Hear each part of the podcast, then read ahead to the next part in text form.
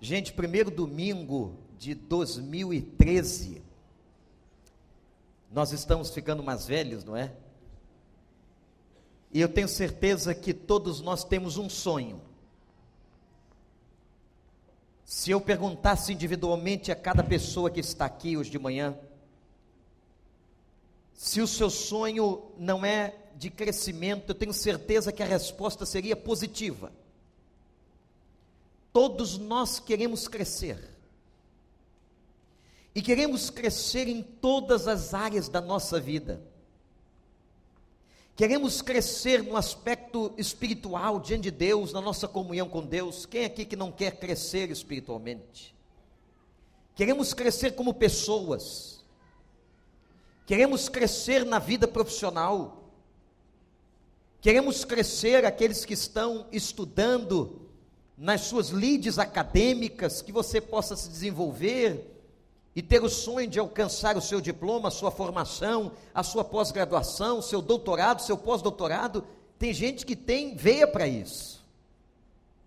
Sonhar em crescer profissionalmente e dizer eu vou galgar cargos mais elevados. Tem gente, por exemplo, que eu estou sabendo na igreja, que está estudando para concurso público, querendo alguma coisa mais estável e maior na sua vida, graças a Deus. Pessoas que estão dizendo assim: este ano vai ser um ano ainda melhor na minha vida familiar. Quem de nós não quer isso? Que a sua casa seja uma bênção, que a sua família seja uma bênção, que os seus filhos estejam aos pés do Senhor, os nossos filhos aos pés de Deus, amém, igreja? O casamento abençoado pelo Senhor. Achei muito legal, pastor é, Marcos mencionou aqui, eu estava no gabinete, a Nilza me procurou lá fora e disse assim: Eu vou, estou fazendo hoje 51 anos de casada, você não tinha nascido. É verdade. Você não tinha nascido, e ela já estava casando. E aí daqui a pouco, daqui a pouco a gente chegou aos céus. Nós somos, nós nos conhecemos há muitos anos, eles me viram adolescentes, lá em Baranda Taquara, e ele disse: Wander, agradeça a Deus. Ele não sabia, acho que não sabia que a Nilza já tinha me falado. Dizem, agradeça a Deus e eu quero viver mais 50 anos com ela. Eu disse, aleluia, misericórdia. Não é? Mais 50 anos, que coisa boa. São sonhos sonhos que a família seja abençoada, sonhos que os filhos estejam aos pés do Senhor, sonho que uma vida profissional de mais relevância, o sonho de crescermos com Deus. Eu estou escrevendo um artigo, aliás, já escrevi, está sendo publicado no próximo número da nossa revista, vai sair domingo que vem, se Deus quiser onde eu uso uma frase de um saudoso professor, teólogo, pastor, Darcy Duzleck, quando ele estava pregando ao plenário da Convenção Batista Brasileira na Bahia. E o título do seu sermão foi muito interessante, tão simples, tão objetivo e tão claro. Ele disse: Nada muda na vida se nada muda. Aquilo me impactou tanto que eu venho guardando no coração aquelas palavras do pastor Darcy. Nada muda se nada muda. Se nós não tomarmos as atitudes que temos que tomar, o ano de 2013 será uma repetição de 2012. E eu sei que você não quer um ano repetido, você quer um ano melhor. Quem faz coro comigo? Nós queremos um ano melhor, nós não queremos um ano repetido. Nós queremos crescer, nós queremos desenvolvimento, nós queremos crescer como pessoas, queremos crescer diante de Deus, queremos crescer nos nossos relacionamentos. E se estamos aqui hoje, nesta manhã, no primeiro domingo de 2013, é porque nós cremos que o nosso Deus pode intervir na nossa vida de uma tal maneira e fazer a nossa vida ser melhor. Você crê nisso? Que o nosso Deus não é um Deus estático, não é um Deus parado, mas o nosso Deus é um Deus de novidade de vida e você pode ter novidade de vida este ano para a glória do Senhor, e novidade boa. Mas o que me impressiona, e eu digo isso no artigo da revista de semana que vem, que é uma parte neste processo que é de Deus, mas uma parte que é nossa. E a grande pergunta é o que, que nós temos que fazer para que 2013 seja melhor. O que eu preciso fazer para que o meu casamento seja melhor? Eu. Não pergunte o que a sua esposa, o que o seu marido tem que fazer. O que você tem que fazer?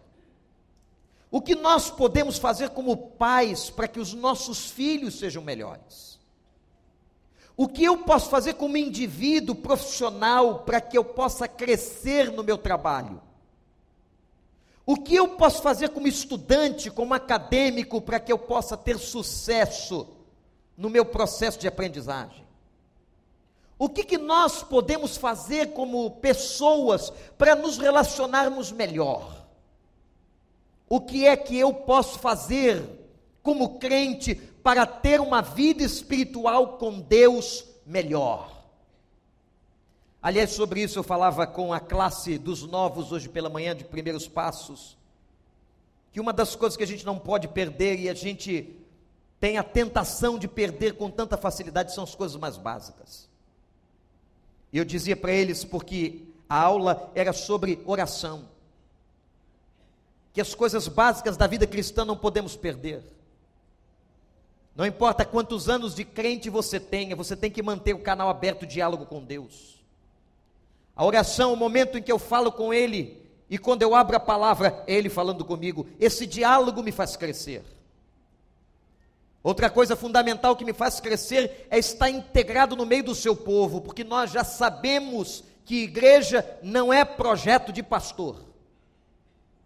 Igreja é projeto de Deus e foi Jesus Cristo que disse: Eu vou edificar a minha igreja. E a ideia de igreja é a ideia de ajuntamento, estarmos juntos, nos edificando mutuamente, servindo a Deus juntos, adorando a Deus juntos, compartilhando a nossa fé, colocando a mão no ombro uns dos outros.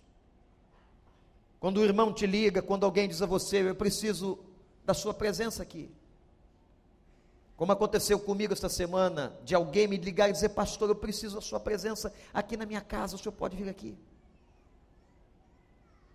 E você chegar na casa daquela pessoa, compartilhar a sua dor, orar com ela. É tão gostoso quando nós trocamos isto uns com os outros. Daí é fundamental a ideia dos nossos pequenos grupos das células porque ali é que acontece o pastoreio mais íntimo com seus líderes, com seus irmãos de fé. E quando chegarmos aqui domingo, estamos todos os PGs, todas as células juntas para o grande ajuntamento, para a grande celebração do culto de adoração a Deus.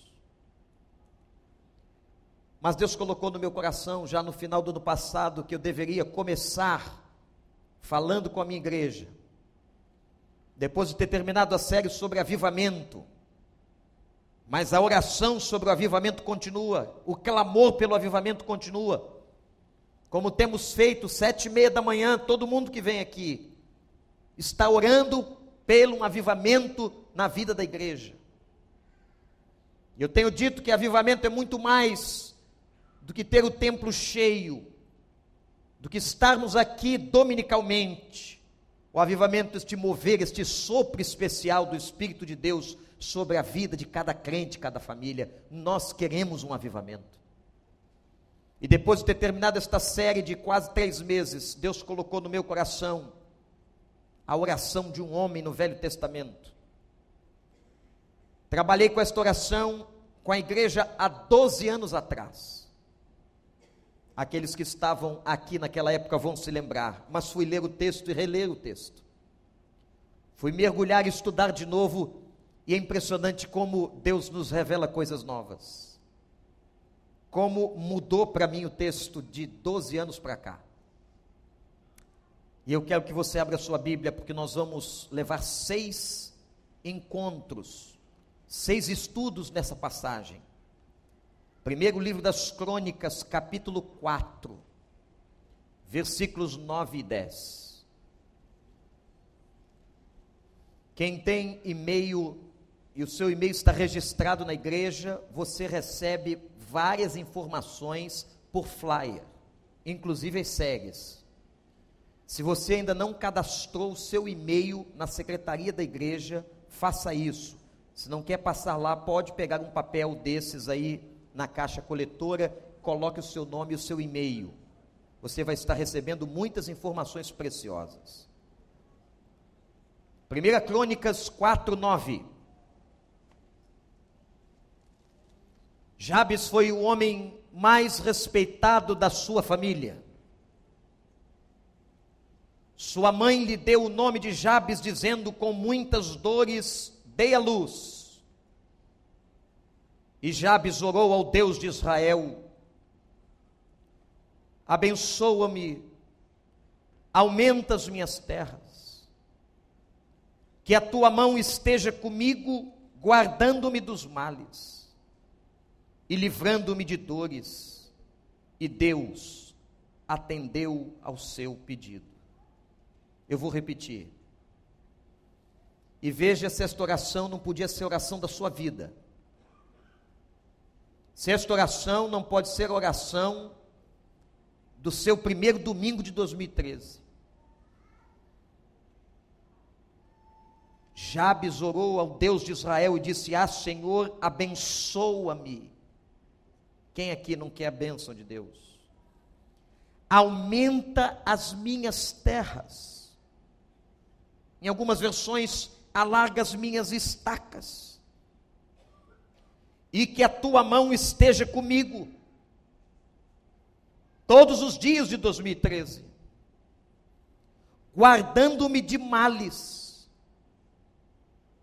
E livrando-me de todas as dores. E Deus atendeu ao pedido de Jabes que Deus atenda o nosso pedido por graça e misericórdia em nome de Jesus. É sobre esta passagem que nós vamos refletir por seis cultos, seis mensagens. Eu queria que você não perdesse nenhuma delas. Hoje à noite nós vamos continuar. Bruce Wilson, em 2001, fez uma análise desse texto. Até julho de 2001, este homem tinha vendido mais de 6 milhões de livros baseados nesta oração. Mais de 6 milhões de livros vendidos baseados nesta oração. Bruce Wilson declara que ele aprendeu esta oração com um professor do seminário. E ele tomou para si esta oração. E vejam bem, gente, o que ele fez ele passou a repetir esta oração todo dia para a sua vida. Todo dia o Wilson dizia: Senhor, alarga as minhas tendas, aumenta as minhas terras. Senhor, coloca a tua mão continuamente sobre a minha vida. Senhor, me livra de todos os males que a vida pode me trazer. Senhor, abençoa-me. A gente sabe que a vida humana, ela tem e traz muitos males e muitas dores, mas uma coisa que às vezes a gente não percebe, gente, é que nós temos e nos foi dada legalidade por Jesus de nós orarmos pedindo a Deus que nos livre do mal. Quem se lembra aqui da oração do Pai Nosso? Pai nosso que estás nos céus, santificado seja o teu nome, venha o teu reino, seja feita a tua vontade, aqui na terra como é no céu. O pão nosso de cada dia dá-nos hoje. Perdoa, Senhor, as nossas dívidas, assim como nós perdoamos aos nossos devedores, não nos deixes cair em tentação e livra-nos do mal. Que todas as manhãs, antes de você sair de casa para o seu trabalho, que você clame isso a Deus. Isso é legítimo, isto é bíblico, isto é bom. Senhor, livra-me do mal, livra-me do homem mau, livra-me dos negócios maus, livra-me, Senhor, dos acidentes, livra-me do sequestro, livra-me da seta que voa de dia, das balas perdidas, livra mim e livra meus filhos, livra o meu marido, livra minha esposa, livra minha casa. Vamos aprender a clamar objetivamente. A oração de Jabes é uma das coisas mais lindas do Velho Testamento. Em que este homem pediu, de maneira tão objetiva, que Deus o livrasse. Agora atenção, irmãos. A oração de Jabes está cravada num capítulo da Bíblia que provavelmente ninguém quer ler. Quem é que quer ler 1 Crônicas 4? Se você olhar o capítulo, só tem nomes. Esse início do livro de Crônicas, pasmem irmãos, apresenta mais de 500 nomes. 500 nomes de pessoas declarados um após o outro. De repente, parece que o autor de crônicas para e chama-nos atenção para a vida de Jabes. E detalhe, igreja, é a única vez em toda a Bíblia que o nome de Jabes aparece. E o que é que esta oração e que essa experiência nos ensina? O que é que esta passagem que Deus deixou aqui estar vai falar ao nosso coração? Eu quero começar esse estudo declarando aos irmãos que eu vejo dois aspectos na nossa introdução, nessa passagem para as nossas vidas. Atenção. O primeiro aspecto se resume na palavra rejeição. E por que rejeição? Porque Jabes rejeitou o significado do seu nome. Eu vou repetir: Jabes rejeitou o significado do seu nome. Na cultura judaica, e nós já sabemos disso, era comum que o nome dos filhos fosse oriundo da experiência dos pais. E o texto declara que a mãe de Jabes sofreu para que ele nascesse e por isso ela coloca o nome Jabes no filho. Sabe o que significa Jabes? Dores ou tristeza. Você imagina chamar uma menina de dor. Ô dor, vem cá. Dor, vai para a escola. O seu tristeza. Como é o nome do seu irmão? É tristeza. E o seu? Melancolia. O nome que a mãe de Jabes escolheu para dar ao menino, a ele Jabes, foi em virtude de uma gestação difícil ou de um parto extremamente doloroso. Acredito que a gestação da mãe de Jabes tenha sido aquela gestação extremamente complicada. E que na hora do nascimento, mulheres, o menino talvez não estivesse completamente ou perfeitamente encaixado. Porque não se iluda que não havia cesariana naquela época, nem parto na água. E nem fórceps nascia pela graça.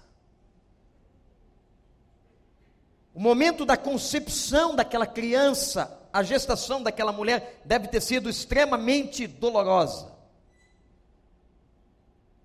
Mas a oração que Jabes está fazendo, atenção igreja, demonstra o quanto ele rejeitou o significado do seu nome. Eu não sei se você sabe qual é o significado do seu nome. Você sabe qual é o significado do seu nome? Os nomes têm um significado. Eu já contei à igreja quando me deparei com dois significados do meu nome. E meu pai colocou o nome em mim, não por causa de qualquer experiência mais esquisita da família, mas porque ele gostava de um jogador de futebol.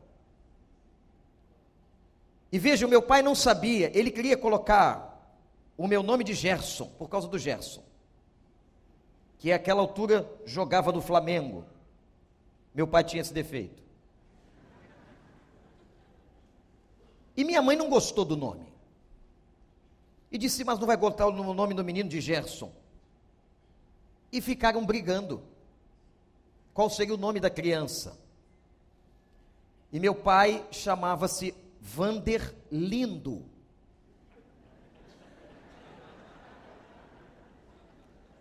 Para agradar o marido, ela concordou de partir o nome dele, que era muito diferente, para não dizer outra coisa, e tirou o lindo do Vander. E ficou Vander. E um dia, por curiosidade, eu fui pesquisar o significado do meu nome. E meus irmãos, essas curiosidades que a gente não explica, o nome Vander tem o mesmo significado de Gerson. E meus pais nunca souberam disso. Foi extremamente acidental, mas para mim não. Fui a um dicionário da língua inglesa, estava lá, Vander, um peregrino, aquele que anda por terras estranhas. Eu logo me lembrei das viagens missionárias que faço há muitos anos. Mas depois fui também olhar, com a ajuda de um amigo, um dicionário alemão que trazia o mesmo nome. Dizia assim: vagabundo, aquele que vive você acha que eu escolhi qual o significado? O alemão ou o inglês? É claro que o meu nome é o que dizem os ingleses. Naquela época, e hoje para nós, quando nós lemos o significado do nosso nome, nós queremos encontrar alguma coisa que tenha afinidade com a nossa vida. Imagina um menino olhar para o nome dele e ver que o nome dele significa dores e tristeza.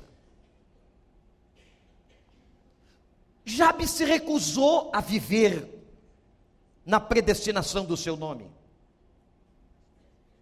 Jabes se recusou a viver na dor. Jabes se recusou a ter, a ter uma vida tímida. Jabes rejeita esta maldição que estava sobre o seu nome. Jabes rejeitou ser pequeno, inexpressivo, apagado. Achei interessante um comentarista dizendo: Jabes rejeitou ser um homem encurvado.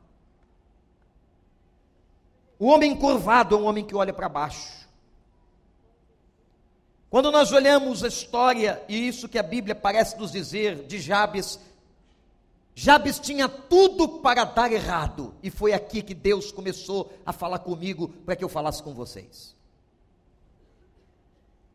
Quantos de nós que estamos aqui, que tem tudo para dar errado? Quantos de nós estamos aqui, que parece que a vida traçou uma história maligna? Quantos de nós que estamos aqui têm origem em famílias desestruturadas, em pais separados? Quantos que vêm de uma pobreza extrema dentro de casa, de não ter o que comer?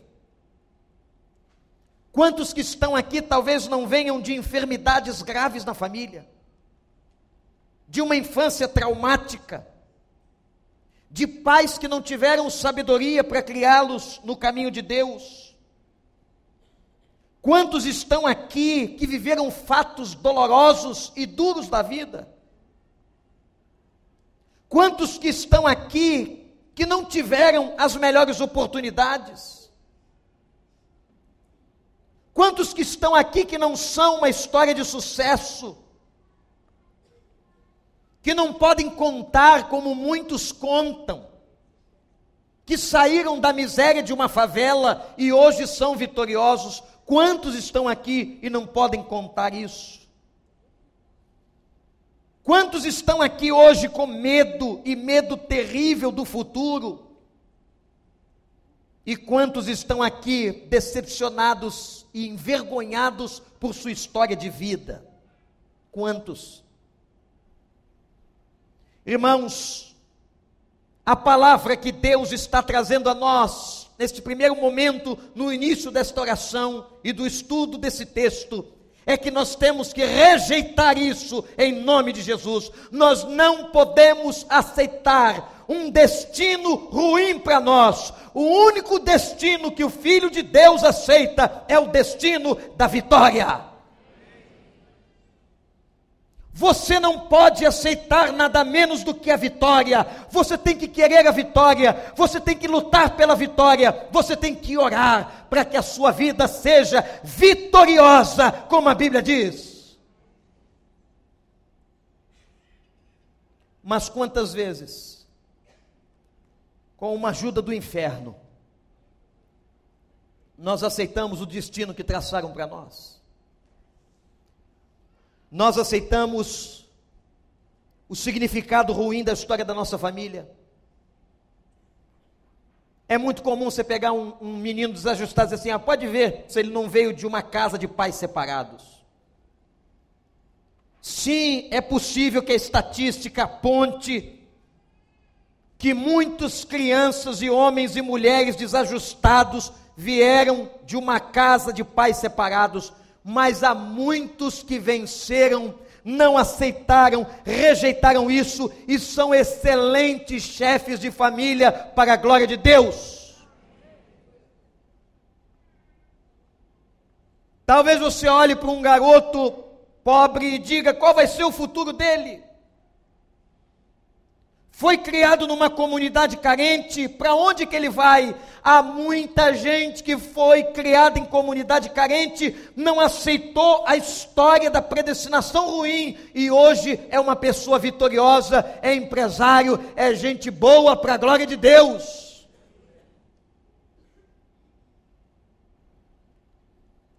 Nós temos um irmão em nossa igreja e eu não tenho qualquer problema em mencionar isso, porque ele já testemunhou isso, que foi literalmente menino de rua, e hoje é um empresário. Nós não precisamos aceitar o destino que entregaram para nós. Se você veio de uma família separada, de uma família de dores, não significa que a tua família será uma família de dores. Pelo contrário, que você possa trabalhar com Deus para que você seja 100% diferente e a tua família seja uma família de bênção. O que nós vemos na oração de Jabes é que ele rejeita a predestinação do seu nome. Ele rejeita ser um fracassado. Ele rejeita a morte. A minha avó paterna criou três filhos. Mas eu me lembro que Deus lhe deu um, um quarto. E sabe como é que ela recebeu este quarto filho na família? Ela estava fazendo comida na cozinha e escutou o choro de uma criança que gritava muito. Ela saiu e naquela época nem todas as casas dividiam seus quintais por um muro. Ela então descobre que no terreno do lado uma criança fora colocada para morrer num formigueiro dentro de um galinheiro. Ela resgata o menino em gritos porque as formigas o mordiam, um recém-nascido. Como foi achado um outro esta semana, ainda com cordão umbilical, na porta da casa de uma família. E minha avó pegou aquele menino, e não tem como você pegar um menino no formigueiro de um galinheiro e não criar misericórdia, solidariedade, amor naquele momento. Aquele menino tinha tudo para dar errado, ele foi condenado para morrer, ele foi destinado para morrer. Mas a Bíblia diz assim: ainda que a minha mãe me abandone e que o meu pai não apareça, o Senhor é o meu auxílio e a minha fortaleza. O nosso Deus cuida de nós e o destino que Deus tem para você, o futuro que Deus tem para você este ano é um futuro de bênçãos, é um futuro de vitória. O que Deus quer de você é vida abundante, é vida de qualidade. Deus quer que você pense grande, Ele quer que você vá para cima. Não aceite uma vida medíocre, não aceite olhar para o chão, não aceite a predestinação ruim que um dia traçaram sobre você. E não fica dizendo aí, ah, porque os meus pais foram separados, porque eu nasci numa família pobre. Levanta a tua cabeça, clama a Deus, pede a bênção de Deus, faz a tua parte e Deus vai honrar a sua vida. Como é que se quebra isso, pastor? Como é que se rejeita? Como é que se quebra uma predestinação natural? Como é que se quebra quando tudo na vida da gente aponta para o fracasso? Como é que se quebra quando tudo na vida da gente aponta para a gente dar errado? Como é que se quebra isso? Olha para mim, eu vou dizer com muita clareza: basta você passar no portal de sangue, no sangue de Jesus. E quando você entra pelo portal, pela porta de sangue, e você é banhado com o sangue de Jesus, a Bíblia declara que toda maldição sobre nós se encerra na cruz de Cristo. Aleluia! Não há maldição sobre a vida de um crente. Não há maldição sobre a vida daquele que foi entregue a Jesus. Não há maldição sobre aquele que passou pelo portal de sangue. Você está livre e você está limpo. Muitas vezes é comum chegar gente aqui e dizer, pastor, eu tenho tanto medo. Ao invés de minha mãe ter me oferecido a Deus, como vocês fazem aqui, oferecendo os bebês, minha mãe me ofereceu ao diabo. Me ofereceu em rituais satânicos, me ofereceu em rituais de espiritualidade maligna. E as pessoas têm medo, as pessoas têm pavor. As pessoas ficam estarrecidas com as ameaças que o diabo faz. Se você me deixar, eu vou te destruir. Se você não cumprir o que eu mandei, eu vou empobrecer sua casa, eu vou trazer doença a você. Isso não é de Deus.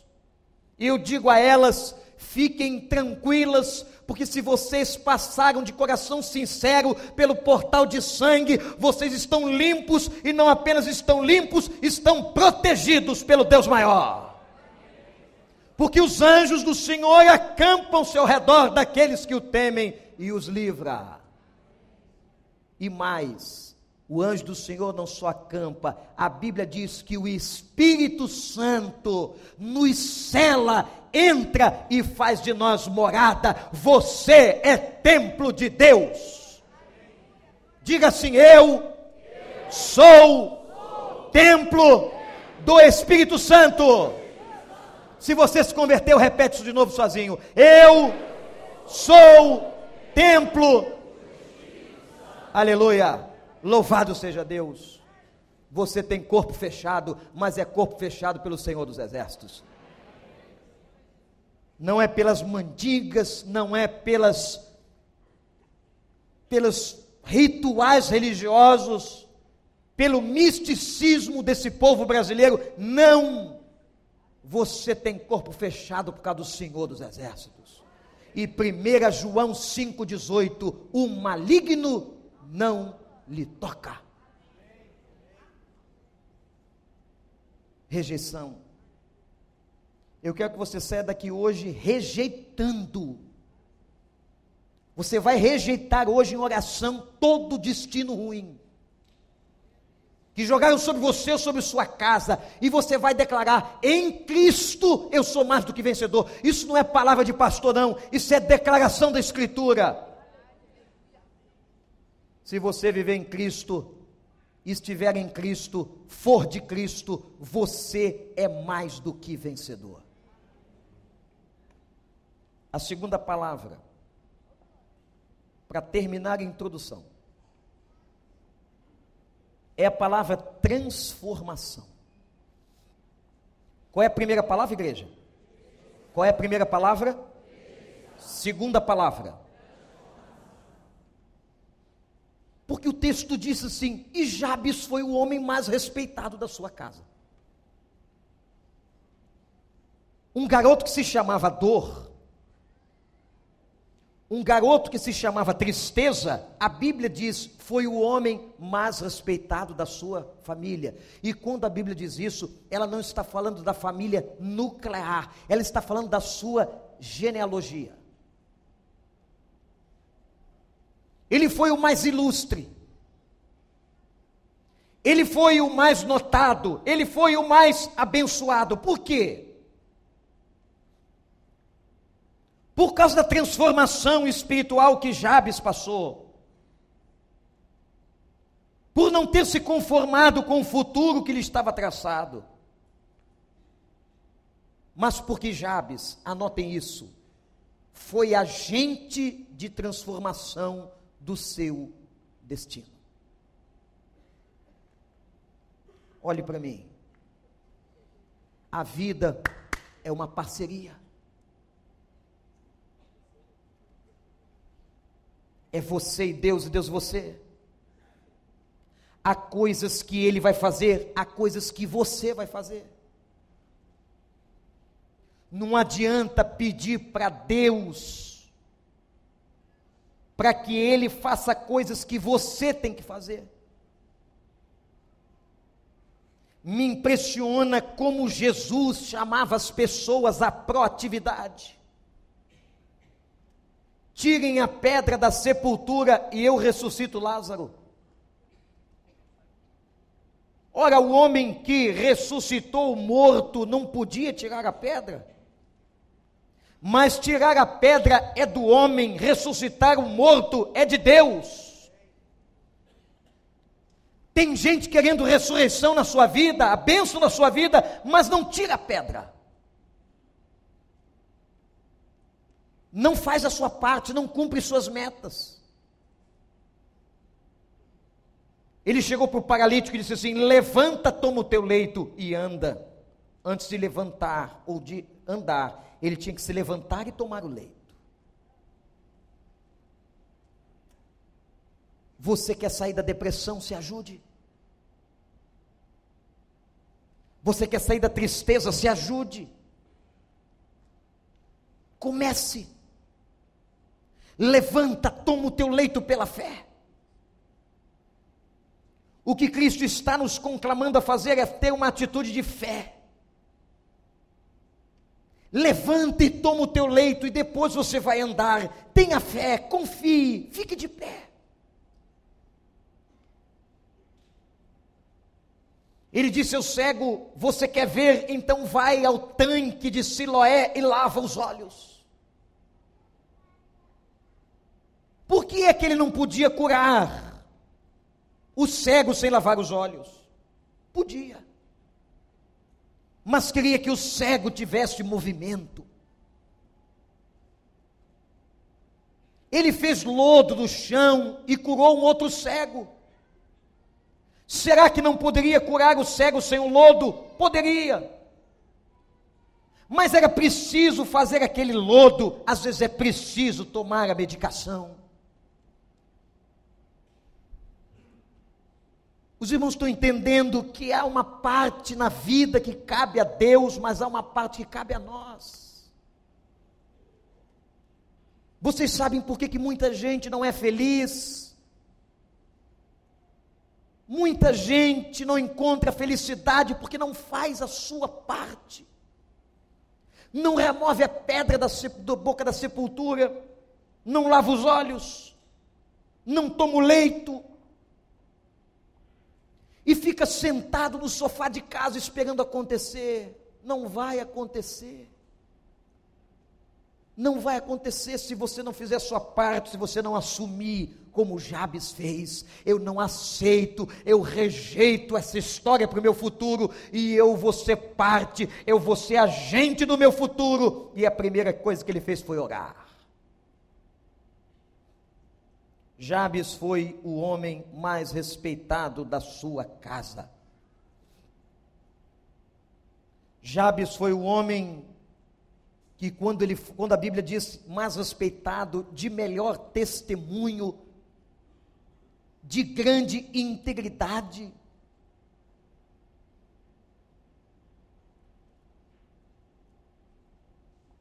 Houve um homem chamado Guilherme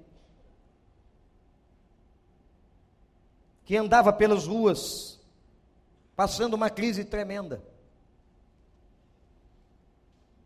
Encontrou uma mulher de oração. Naquele encontro com aquela mulher de oração, Deus coloca uma palavra no coração daquela mulher. Quando a mulher é de Deus de oração, você pode acreditar. Quando é de Deus. E ela disse: Filho, Deus tem um grande projeto para você. Deus te dará prosperidade e te abençoará.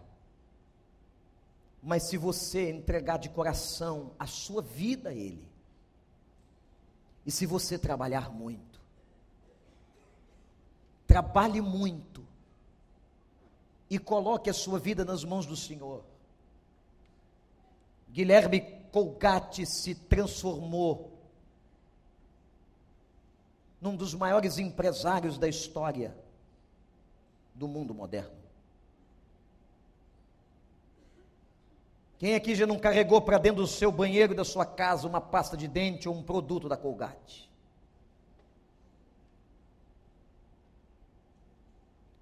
O problema é que nós temos que saber que há uma parte que nós temos que fazer. Não adianta você ficar sentado no seu quarto pedindo que Deus lhe traga um emprego e você não sai à luta. Se você não batalhar, se você não plantar, como é que você quer colher? A transformação só vem se nós fizermos a nossa parte e dermos o nosso passo. Eu quero falar com você agora, que você que está aqui e passou um trauma em 2012, violento. Tem gente que passou aqui traumas violentíssimos, perdas. Eu quero declarar a você, com a autoridade da palavra de Deus, que o que ficou para trás ficou. Não fique com os olhos no passado. Deus quer que você veja para frente, para o futuro. Há um futuro de vitória, de bênçãos e há coisas grandes e ocultas que você não sabe. Não deixe o diabo prender os seus olhos no passado. No domingo passado à noite, nós deixamos aqui os nossos Esaús. Relacionamentos que não deram certo, casamentos que não deram certo, relacionamentos abalados. E nós dissemos aqui: eu não quero carregar Esaú por mais de 20 anos, como Jacó carregou. E que nenhum de nós carregue Esaú mas que em nome de Jesus olhemos para frente, porque o nosso alvo é Cristo. Quem está de cabeça para baixo, deprimido, olhando para o chão, não pode olhar para frente. E não enxerga a vitória. O que o diabo mais quer na sua vida é que você fique agarrado em 2012, mas em nome de Jesus, em nome de Jesus, 2012 já passou. 2012 já foi, nós estamos em 2013. Obedeça a palavra, seja fiel ao Senhor, Ele vai honrar a tua fé. E Jabes foi o homem mais abençoado da sua casa. Eu fico imaginando como Jabes foi abençoado pelo texto em todas as áreas, na área material, na área psicológica. Gente, vamos deixar essa bagagem ruim. Mas, pastor, são 40, 50 anos carregando esta bagagem, esta mala pesada. Deixa a mala do altar de Deus e se propõe com Deus, Senhor, eu quero construir uma história nova, eu quero ressignificar a minha vida. Não deixe a sua vida ser uma repetição. Ressignifica a sua história. Em nome de Jesus e com Jesus. Não se conforme com as migalhas emocionais. Gente, viver, o mundo pode dizer o que for, viver aquilo que a Bíblia é contrária só traz infelicidade. Pode ser que num determinado momento te traga algum tipo de prazer, mas se você viver fora da palavra, você vai ser infeliz. Você vai se frustrar. Mas se nós formos fiéis ao Senhor, honrarmos a Sua palavra, obedecermos aos Seus mandamentos, colocarmos a nossa vida em oferta ao Senhor, dissermos a Ele: Senhor, tudo que eu tenho, tudo que eu sou é Teu, Deus vai nos abençoar, como abençoou Jabes. Você crê? Abandone as tuas bagagens. Não aceite os limites que te oprimem. Deus não fez você para viver num vale de lágrimas. Mas Deus quer de você e espera de você uma vida abundante em Cristo Jesus. As lágrimas podem até vir, mas você dirá: Eu sou mais do que vencedor em Cristo. As tribulações do tempo presente não podem ser comparadas com a glória que nos será revelada. Aleluia. Os problemas e as crises do tempo presente não podem se comparar com a eternidade que um dia chegará para você. Por isso, Paulo diz: regozijem-se no Senhor, alegrem-se no Senhor, exultem no Senhor. E o homem escreveu isso preso. Numa cadeia podre, porque ele sabia que a dimensão da vida que ele esperava era muito maior.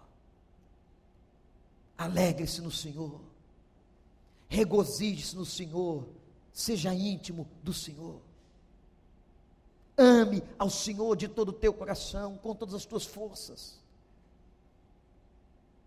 Queira mais de Deus e diga hoje, Senhor, primeiro, eu rejeito, em nome de Jesus, todo futuro de tragédia que um dia a vida ou alguém determinou para mim. Eu rejeito.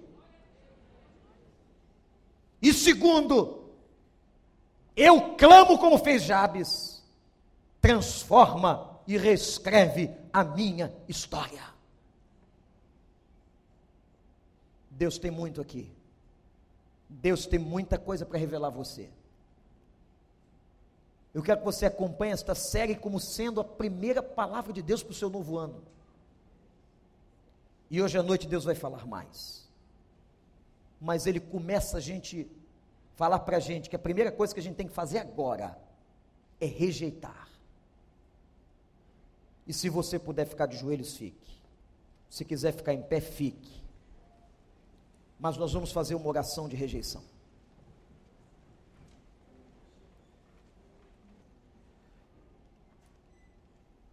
Você vai rejeitar agora todo o futuro e toda a predestinação maligna que a vida impôs sobre você. Você vai dizer a Deus, Pai, eu não aceito. Eu não aceito a herança psicológica, talvez, da minha casa. Eu não aceito a herança maligna que está sobre os meus filhos. Eu não aceito, Pai, ter um filho longe do Senhor. Eu não aceito isso, não me deixa me conformar.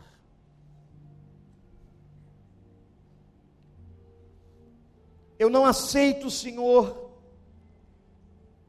esta vida de miséria emocional. Diga a Deus, eu não aceito, Senhor. Eu quero experimentar a abundância da tua graça. Senhor, eu rejeito todas as amarrações de pecado na minha vida, Senhor. Diga para Deus.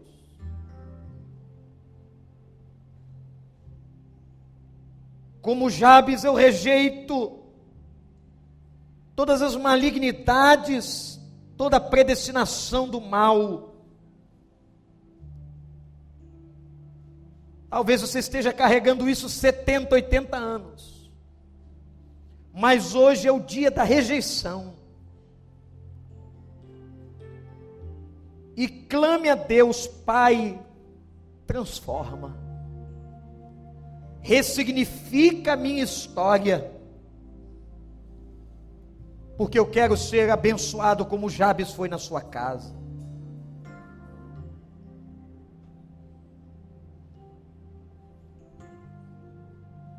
Rejeita, meu irmão, rejeita, minha irmã.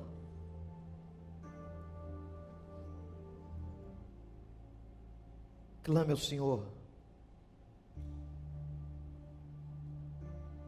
Ó Deus, a tua palavra diz que o Senhor tem coisas grandes e ocultas que não sabemos. Revela os teus tesouros a nós. Faz com que tomemos posse das tuas promessas, Senhor. Faz com que nós tenhamos e experimentemos, ainda aqui nesta vida, uma vida vitoriosa enxuga as lágrimas dos olhos, porque as lágrimas embaçam o olhar. Deus, o teu povo aqui agora de joelhos, em pé ou assentado, rejeita todas as predestinações malignas que a vida nos impôs. E nós clamamos, ó Deus, por transformação, porque nós queremos, como Jabes, ser uma pessoa abençoada. Ó Deus, ouve a nossa oração. Revela-nos, ó Pai, os segredos desse texto. Revela-nos neste início de ano ao teu povo aqui os segredos desta passagem tão linda, no meio de 500 nomes, o nome de Jabes, que foi o mais abençoado da sua família. Ó Deus, abençoa-nos. Em nome de Jesus. Amém.